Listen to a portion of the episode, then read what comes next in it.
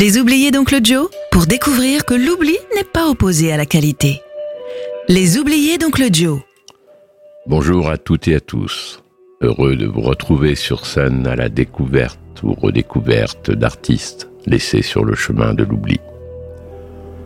Direction l'Écosse pour nous oublier du jour, où deux lycéens de la banlieue de Glasgow forment Primal Scream en 1982. Les premières années du groupe consistent essentiellement en concerts dans des petites salles de Glasgow, car Bobby Gillespie, le chanteur, était alors également batteur de Jesus and Mary Chain, groupe qu'il quitte en 1985. C'est cette même année que Primal Scream sort son premier single.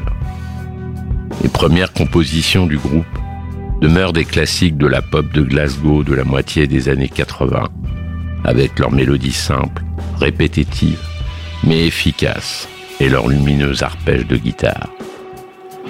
Par la suite, le style Primal Scream va bousculer les étiquettes, le groupe fuyant le conformisme pour laisser parler son éclectisme musical.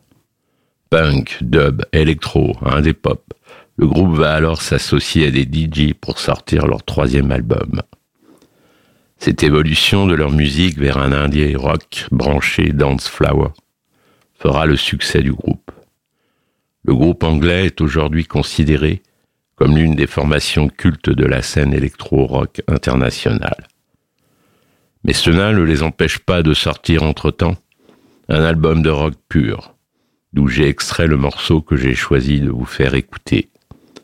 Le morceau s'intitule Rocks, extrait de leur quatrième album, sorti en 1994 et intitulé Give Out But Don't Give Up. En espérant que les oubliés ne le soient plus, je vous salue et vous dis à bientôt.